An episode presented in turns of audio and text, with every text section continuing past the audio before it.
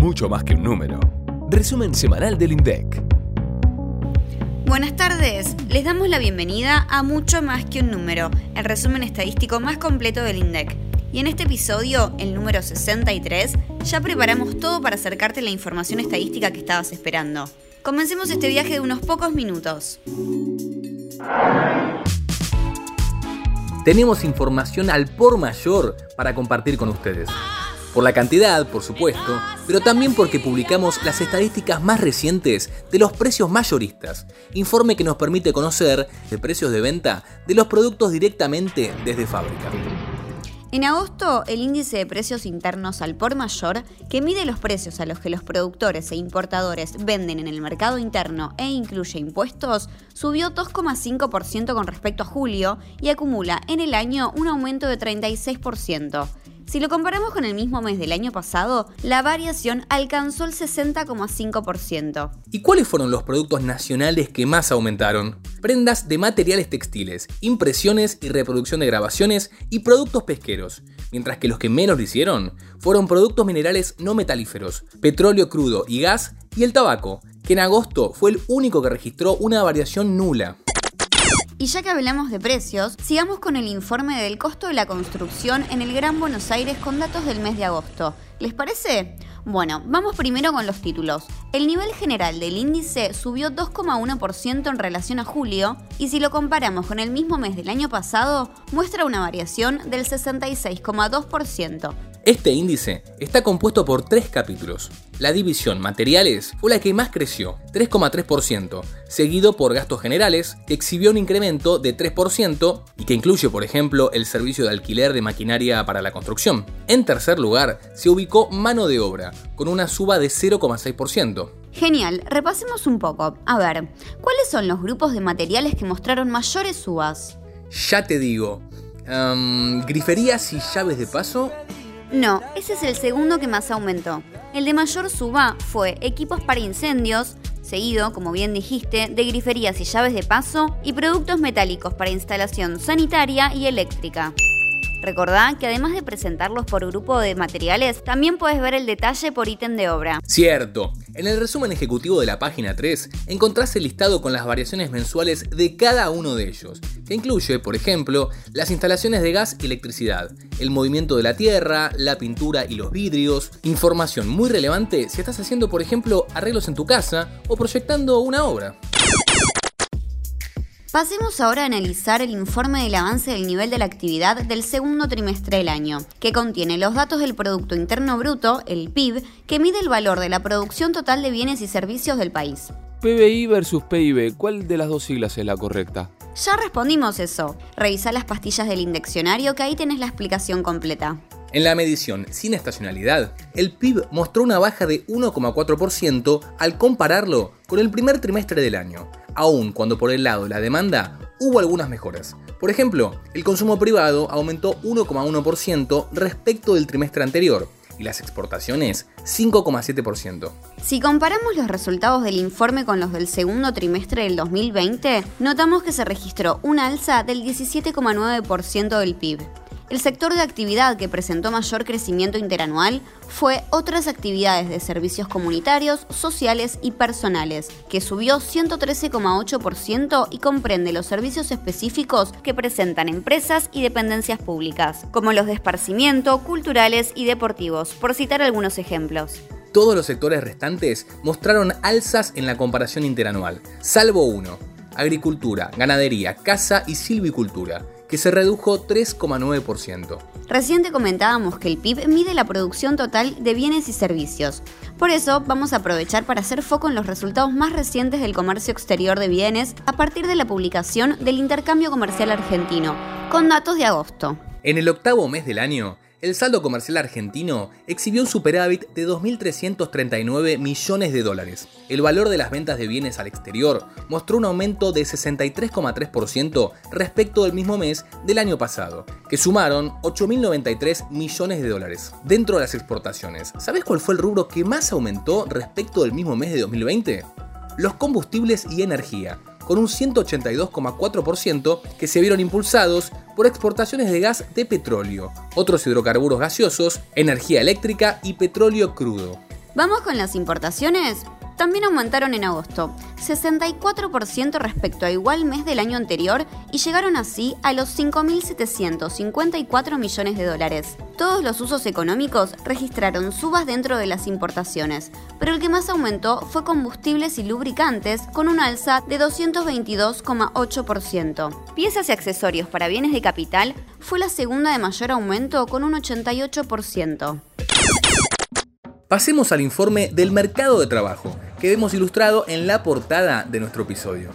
En el segundo trimestre del año, la tasa de actividad fue de 45,9%, 7,5 puntos porcentuales por encima del segundo trimestre de 2020, periodo en que la pandemia de la COVID tuvo pleno impacto. Además, la encuesta representativa de los hogares en 31 aglomerados urbanos del país arrojó que la tasa de desocupación llegó a 9,6%.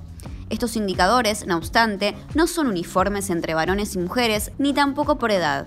En el caso de las mujeres, por ejemplo, la tasa de desocupación alcanzó el 10,4% y en aquellas de entre 14 y 29 años registró 22,4%. Toda esa información la puedes consultar en el cuadro 1.3 en la página 8 del informe. El informe también presenta información desagregada por región. Por ejemplo, entre abril y junio de este año, Noreste registró la tasa más baja de desocupación. Fue de 6,1%, mientras que la región pampeana fue de 10,4%. Y también podés acceder a los indicadores de actividad, empleo y subocupación, no solo por región, sino también por los aglomerados urbanos que integran cada una de ellas. ¿Dónde encontrás estos datos? En el cuadro 3.1 de la publicación. Finalmente llegamos a la última del calendario semanal, la encuesta de ocupación hotelera, relevamiento a través del cual medimos la actividad turística del país. ¿Y en dónde se realiza? En los establecimientos turísticos tales como hoteles, aparotel, boutiques y para hoteleros, de un total de 49 localidades de 7 regiones del país, como por ejemplo Mar del Plata, Villa Carlos Paz, Rosario, Bariloche y las ciudades de Mendoza y Salta y muchas otras más. Para el mes de julio, el total de las pernoctaciones fue superior a 2,2 millones, un 2.603,8% más que el mismo mes del año pasado. ¿Cómo se explica este crecimiento?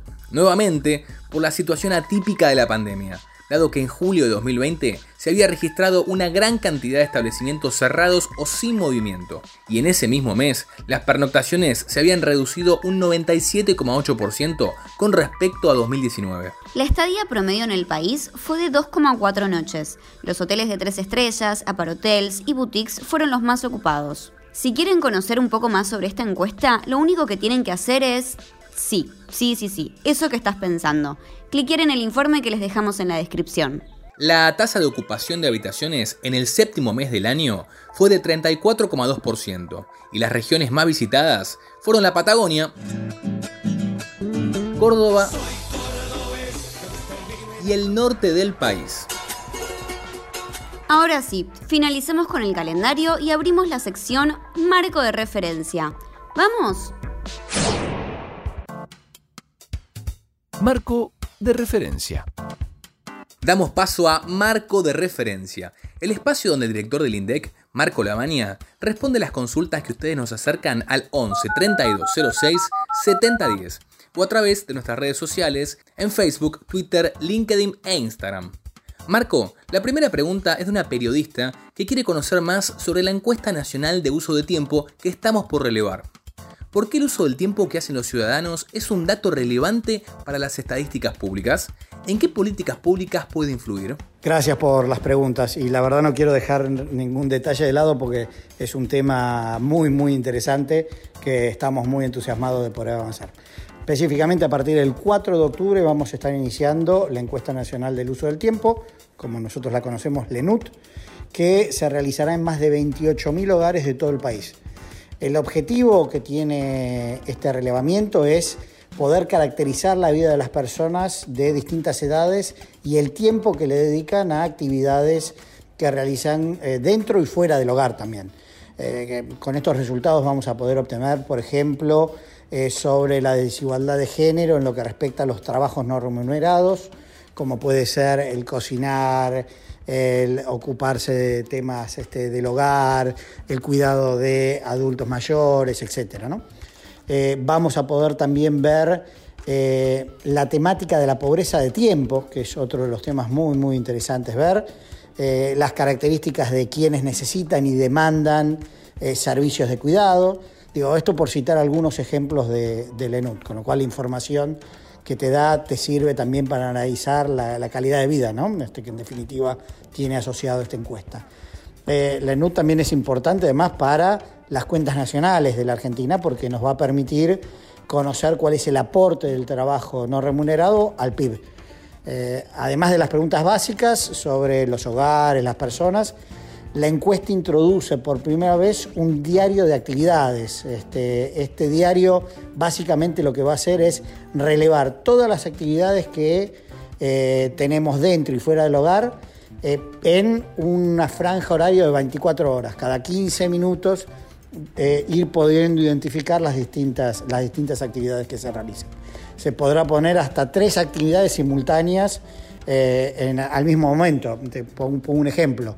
Eh, estar cocinando y ayudando a algún, algún niño o niña o adolescente a hacer la tarea, por ejemplo. O sea, son dos actividades que, por ejemplo, se pueden hacer al mismo tiempo. Si querés conocer más información sobre el ENUT, te dejo el enlace del documento de trabajo, muy interesante, donde contamos en detalle toda esta, esta investigación que vamos a estar haciendo, esta encuesta, eh, y lo publicamos a mediados del año pasado, más o menos. Muchas gracias. Buenísima la explicación, Marco. La segunda pregunta la realizó Andrés a través de Instagram y quiere saber un dato bien concreto. ¿Cuándo sale el próximo índice de pobreza e indigencia a nivel nacional? Muchas gracias por la consulta, Andrés. Te cuento que el próximo informe de incidencia de la pobreza e indigencia de los 31 aglomerados urbanos vamos a difundirlo el día jueves que viene, que esto es el jueves 30 de septiembre. La publicación va a presentar los datos este, del primer semestre del 2021. Vamos a subir el informe, como siempre, a las 16 horas en punto, para eh, respetar justamente el principio de simultaneidad del acceso a, las estadísticas, a la información. ¿no? Eh, buscarlo en nuestro sitio web www.indec.gov.ar y en las redes sociales del instituto que ahí también vamos, vamos a publicarlo. Aprovecho para recordarte que precisamente en nuestro sitio tenés a disposición el calendario anticipado de difusión en donde podés consultar las fechas de publicaciones de los distintos informes eh, hasta agosto del 2022 inclusive. Muchas gracias. Muchas gracias por el dato, Marco. Llegamos al final de este episodio, pero antes de irnos, como siempre, les anticipamos lo que nos espera la semana próxima, una de las de mayor información estadística en el año. Por un lado, presentaremos los resultados de julio de centros de compras. Además, estaremos analizando las publicaciones del segundo trimestre del año con los resultados de la EPH sobre la evolución de la distribución del ingreso, la industria farmacéutica y los indicadores del sector energético. Y también repasaremos los datos del primer semestre del 2021 sobre la incidencia de la pobreza y la indigencia. Y eso no es todo difundiremos las estadísticas de productos industriales y el INDEC informa, como al cierre de cada mes muchísima información en pocos días. Pero ahora a descansar. Hasta el próximo viernes y recuerden que las estadísticas están en todos lados y en mucho más que un número se las contamos. Hasta la próxima.